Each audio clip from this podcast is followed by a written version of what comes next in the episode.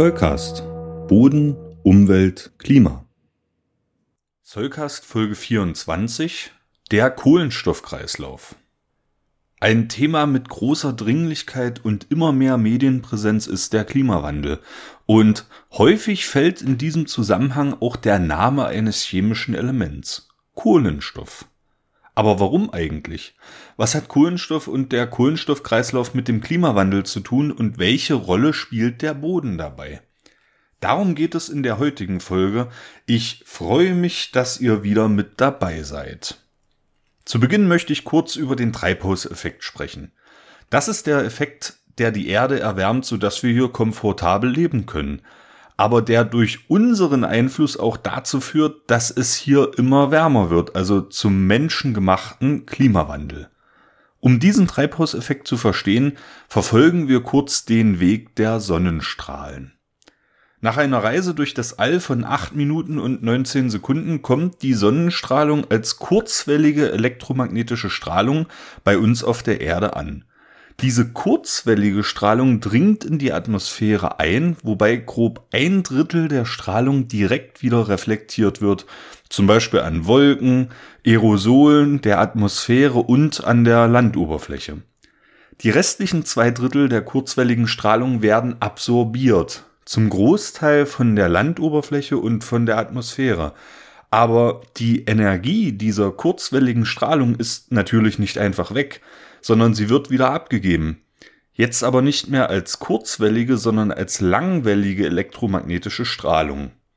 Diese langwellige Strahlung wird wieder Richtung All zurückgestrahlt, aber sie durchdringt die Atmosphäre lange nicht so gut wie zuvor die kurzwellige Strahlung. Die langwellige Strahlung wird also durch die Atmosphäre teilweise zurückgehalten. Die Atmosphäre wirkt wie ein Rückhaltebecken für diese langwellige Strahlung, welche die Erdoberfläche und die erdnahe Atmosphäre erwärmt. In der Atmosphäre sind es die berühmten Treibhausgase, die diese langwellige Strahlung schlecht passieren lassen.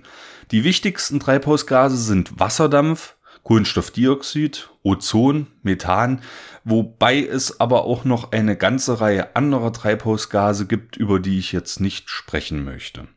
Kurz gesagt, die Treibhausgase lassen die kurzwellige elektromagnetische Strahlung der Sonne durch, aber die langwellige Strahlung nicht mehr so gut zurück ins All. Je mehr Treibhausgase wir in der Atmosphäre haben, desto mehr beeinflussen wir dieses Gleichgewicht zwischen eintreffender Strahlung und austretender Strahlung. Wir verändern also den Strahlungshaushalt der Erde. Kommen wir jetzt aber mal zum Kohlenstoffkreislauf. Kohlenstoff ist ein chemisches Element mit dem Elementsymbol C. Im Universum ist Kohlenstoff das vierthäufigste Element. Auf der Erde ist es jedoch das fünfzehnthäufigste Element. Das bleibt auch erstmal so. Wir werden also nicht plötzlich weniger oder mehr Kohlenstoff haben. Der Kohlenstoff kann verschiedenste Verbindungen eingehen und ist deswegen in verschiedenen Bereichen unserer Erde vorhanden. Kohlenstoff findet sich in der Atmosphäre, zum Beispiel als Kohlenstoffdioxid, in der Biosphäre, also in Pflanzen und Tieren, in der Hydrosphäre, also in Gewässern, in der Lithosphäre, zum Beispiel als Gestein oder Erdöl, und natürlich in der Pedosphäre, also in Böden. Was ist jetzt aber mit Kohlenstoffkreislauf gemeint? Das bedeutet ganz einfach, dass Kohlenstoff durch diese verschiedenen Bereiche wandert. Das Element Kohlenstoff bleibt immer gleich, es wechselt lediglich in verschiedene Verbindungen. Ich stelle euch jetzt die wichtigsten Prozesse vor, die diese Wanderung des Kohlenstoffs ermöglichen. Der wohl bekannteste Prozess ist die Photosynthese. Photosynthese wird von Pflanzen, Algen und einigen Bakterien betrieben. Dabei wird Kohlenstoff aus der Atmosphäre in Form von Kohlenstoffdioxid aufgenommen und mit Hilfe von Wasser und Strahlungsenergie der Sonne in Kohlenhydrate umgeformt. Der Kohlenstoff wandert also aus der Atmosphäre in die Pflanze. Dabei wird natürlich auch Sauerstoff freigesetzt. Das ist für uns Menschen ein sehr nützlicher Nebeneffekt. In der Pflanze kann der Kohlenstoff eine ganze Weile verbleiben. Aber wenn ihr schon andere Folgen des Soulcast gehört habt, zum Beispiel über Moore, über den Humus, Agroforst oder die konservierende Bodenbearbeitung, dann ahnt ihr vielleicht schon, wie es weitergeht. Der Kohlenstoff kann jetzt nämlich als Streu in den Boden gelangen, aber auch über die Wurzelexudate und natürlich, wenn die Pflanze insgesamt abstirbt und zu Boden fällt. Je nachdem, wie die Gegebenheiten vor Ort sind, wird diese kohlenstoffreiche Biomasse beispielsweise in langlebige Huminstoffe umgewandelt oder auch schnell mineralisiert. Das geschieht durch den nächsten wichtigen Prozess der Respiration. Der Einfachheit halber kann man sagen, dass es der umgekehrte Prozess zur Photosynthese ist.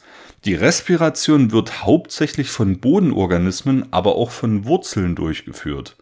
Dabei gelangt der Kohlenstoff wieder als Kohlenstoffdioxid in die Atmosphäre.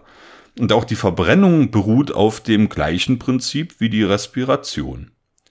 Der Kohlenstoff wandert aus der Atmosphäre in die Biomasse und wieder zurück in die Atmosphäre.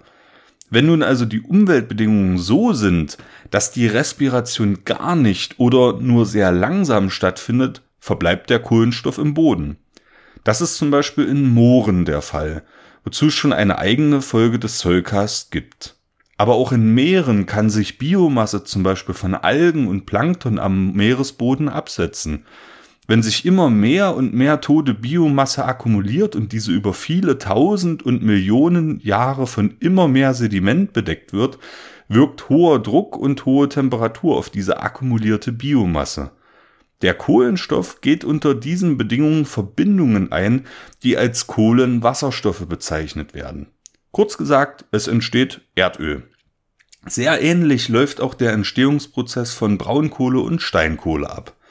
Das ist jetzt natürlich sehr verkürzt dargestellt, aber ich möchte einfach mal den Weg des Kohlenstoffs nachzeichnen. Was jetzt ganz klar ist, der Kohlenstoff erstmal so tief in geologische Schichten eingelagert, verbleibt dort sehr lange. Wir sprechen jetzt von geologischen Zeiträumen, also von Jahrtausenden oder vielmehr Jahrmillionen. Der Kohlenstoff ist also mit Hilfe der Photosynthese aus der Atmosphäre in die Biomasse gelangt und anschließend in die Lithosphäre, also die Erdkruste, verfrachtet worden. Auch die Gewässer der Erde stehen im Austausch mit der Atmosphäre und zählen nach den Gesteinen zu den größten Kohlenstoffspeichern der Erde. Der Kohlenstoff reagiert mit Wasser und bildet zunächst Kohlensäure, kann jedoch in weiteren Schritten sogar als Carbonatgestein abgelagert werden. Kurz gesagt, es kann Kalkstein entstehen. Dieser Prozess ist auch reversibel. Das bedeutet, dass er genauso in die entgegengesetzte Richtung ablaufen kann, dass also Kalkgestein gelöst wird und auch wieder in die Atmosphäre gelangen kann. Wen das interessiert, der kann sich nochmal Folge 10 zur chemischen Verwitterung anhören, wo das Prinzip hinter diesem Prozess näher erklärt wird. Kohlenstoffreicher Kalkstein kann jedoch auch biogen entstehen. Beispielsweise, wenn sich Korallen, Schnecken oder Muscheln ablagern.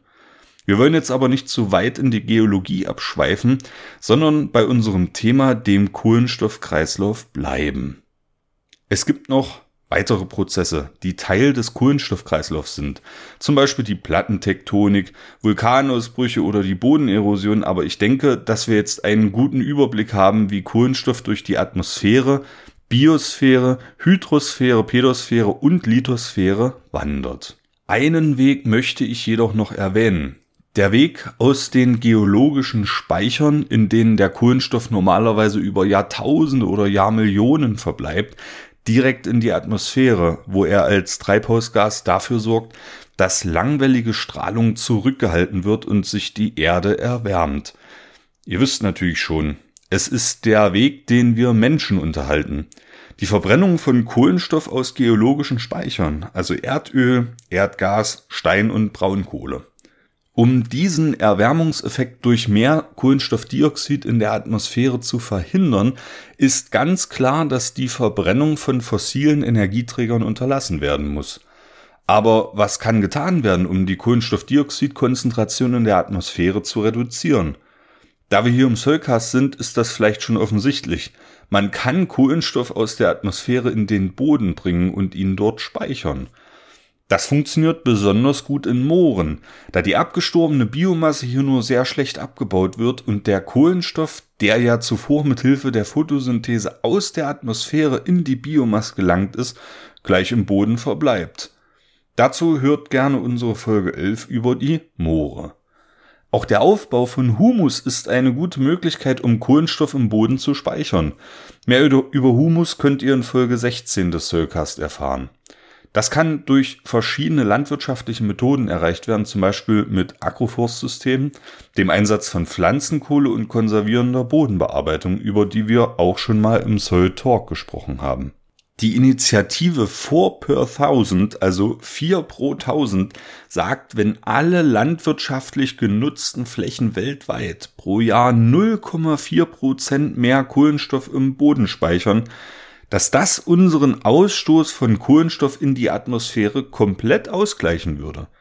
Das ist natürlich nicht auf allen Flächen umsetzbar und irgendwann kann einfach nicht noch mehr Kohlenstoff im Boden gespeichert werden. Aber von diesem Punkt sind wir bei den meisten Böden noch sehr weit entfernt. Ich hoffe, ihr versteht jetzt besser, was hinter dem Begriff Kohlenstoffkreislauf steckt was der Boden damit zu tun hat und sogar wie der Klimawandel damit in Verbindung steht. Wenn ich die nächste Folge des Zollcast für euch einspreche, ist hoffentlich schon deutlich mehr Kohlenstoff in den Böden der Welt gespeichert.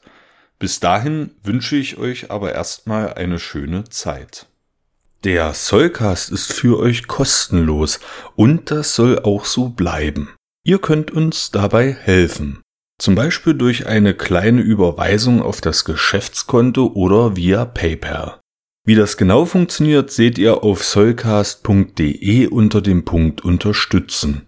Das Geld wird für die digitale Infrastruktur verwendet und darüber hinaus in Technik investiert. Vielen Dank für eure Unterstützung.